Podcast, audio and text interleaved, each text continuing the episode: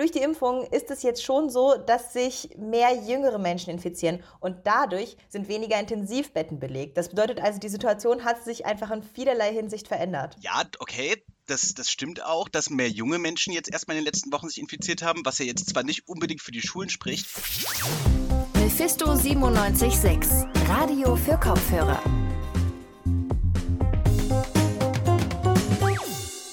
Ihr habt es ja eben schon gehört, in dieser Podcast-Folge von Radio für Kopfhörer wird auf jeden Fall ordentlich diskutiert.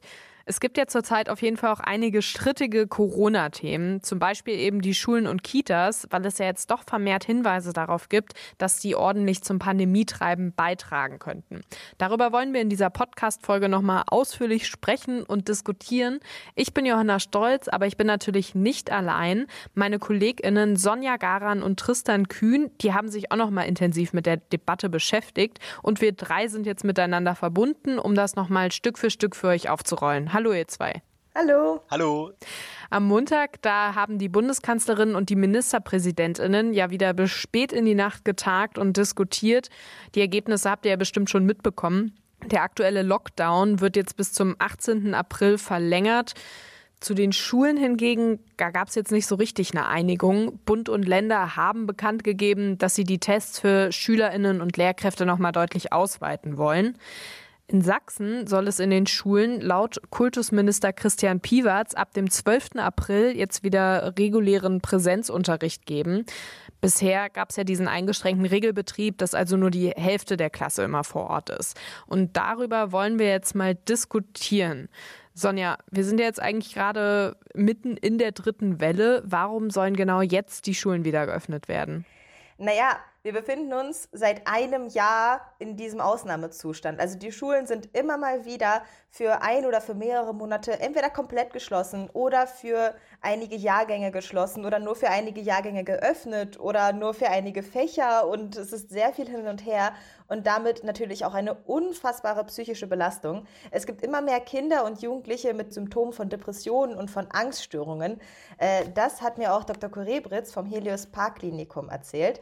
Der plädiert zum Beispiel auch für Mittelwege und er sagt auch, dass das Öffnen eigentlich schon das Wahre sei. Wobei wir uns natürlich nicht die Augen verschließen, äh, dass das äh, im Moment in der äh, verschärfte Pandemiebedingungen eine Illusion ist. Aber irgendwie müssen die Zeiten, dass die Kinder in der Schule sind, deutlich verlängert werden. Das ist viel zu kurz jetzt. Ja, wir sind hier jetzt auch gerade per Video verbunden und ich sehe schon Tristan, der guckt so ein bisschen skeptisch. Was meinst du dazu? Also Sonja, klar, ich glaube, wir können uns da darauf einigen, dass es natürlich schön und lobenswert wäre, wenn man die Schulen wieder für alle Schülerinnen und Schüler öffnen könnte. Vor allem jetzt nach einem Jahr in der Pandemie ist die Situation für die Eltern und für die SchülerInnen einfach, wird sie immer schwieriger. Und ich glaube, da sind wir auch einer Meinung, Online-Lehre ersetzt einfach niemals die Präsenzlehre. Das Ding ist halt nur, dass lange Zeit im Jahr 2020 Schulen eben nicht als Infektionsherd galten. Jetzt wurden aber Daten vom EMISE-Institut veröffentlicht, das das Institut für medizinische Informatik, Statistik und Epidemiologie in Leipzig. Und die haben am 18.03. in ihrem Bulletin mehrere Statistiken veröffentlicht, in der sie jetzt das ähm, Infektionsgeschehen in den letzten Wochen untersucht haben. Und sie haben zum Beispiel herausgefunden, dass seit den Grundschulöffnungen vom 15. Februar sich sechsmal mehr Menschen in der Altersgruppe zwischen 5 und 14 Jahren infiziert haben als zuvor. Und auch Lehrpersonen sind deutlich häufiger positiv auf Corona getestet worden als Menschen in vergleichbaren Altersgruppen. Also ist es ja offensichtlich der Fall, dass selbst die Sicherheitsvorkehrungen, die wir schon getroffen haben, jetzt auch nicht mehr mehr ausreichen. Hm. Ich frage mich jetzt irgendwie, wieso das im letzten Sommer zum Beispiel, da hat das ja alles recht gut geklappt. So, die Schulen waren irgendwie nicht so der ausschlaggebende Infektionsherd.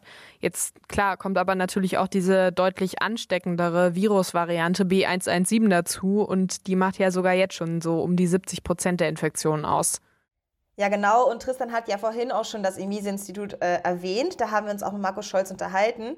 Es gibt einfach generell mehr äh, mehr Infektionen gerade. Und es wären einfach nicht die gleichen Zahlen wie im Sommer zu erwarten. Auf gar keinen Fall. Und das wird jetzt auch noch länger so bleiben. Auf der anderen Seite, durch die Impfung ist es jetzt schon so, dass sich mehr jüngere Menschen infizieren. Und dadurch sind weniger Intensivbetten belegt. Das bedeutet also, die Situation hat sich einfach in vielerlei Hinsicht verändert. Ja, okay, das, das stimmt auch, dass mehr junge Menschen jetzt erstmal in den letzten Wochen sich infiziert haben, was ja jetzt zwar nicht unbedingt für die Schulen spricht, nur jetzt mittlerweile hat auch Markus Scholz mir erzählt, dass wir haben zwar, wie du gerade erwähnt hast, Johanna, 70 Prozent der Corona-Infektionen sind bereits mit der neuen B117-Variante infiziert. Das können bis zur nächsten Woche 90 Prozent werden und das wird dann auch noch vor den höheren Altersschichten nicht halt machen und deswegen kann es dann auch wieder zur äh, Belegung der Intensivbetten kommen. Aber es gibt auch einen offenen Brief des Sächsischen Lehrerverbandes. Und der wendet sich ans Kultusministerium und an das Land Sachsen, denn jetzt vor allem mit der Ankündigung des Präsenzunterrichts wird es einfach unglaublich schwierig. Ich habe mich deswegen mit Katrin Mulkaye unterhalten. Sie ist Oberstufenlehrerin und Vorsitzende des Oberstufenverbandes im Sächsischen Lehrerverband.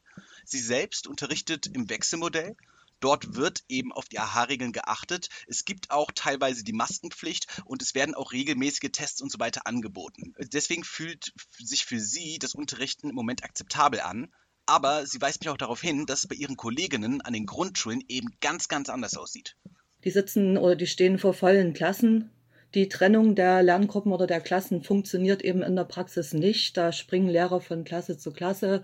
Und äh, es gibt auch Durchmischungen der Klassen, wenn zum Beispiel Lehrer krank sind und keiner für die Vertretung da ist, dann gibt es auch Klassenzusammenlegungen. Das ist natürlich auf jeden Fall eine schwierige Situation. Das lässt sich auch überhaupt nicht leugnen, dass es gerade schwierig ist. Aber trotzdem ist es schon irgendwie umsetzbar. Das sieht man zum Beispiel daran, dass Impfungen für GrundschullehrerInnen inzwischen immerhin angefangen haben. Mm. Ja, es gibt ja diese Testkonzepte, das haben wir jetzt eben auch schon gehört, aber jetzt auch bezogen auf die Impfungen äh, wissen wir ja auch alle, dass das äh, jetzt nicht so ideal läuft und wir uns wahrscheinlich alle wünschen würden, dass das schneller vorangeht. Was gibt es denn für Konzepte quasi, dass das irgendwie alles sinnvoll umgesetzt werden kann, damit die Schulen eben wieder sich eröffnen können? Hm, also du hast schon völlig recht, die Impfungen im Moment, die, die laufen einfach nicht so gut an. Bisher gibt es 25.750 Menschen in Leipzig, die bis jetzt die zweite Impfung erhalten haben. Das hat uns zumindest die Stadt erklärt.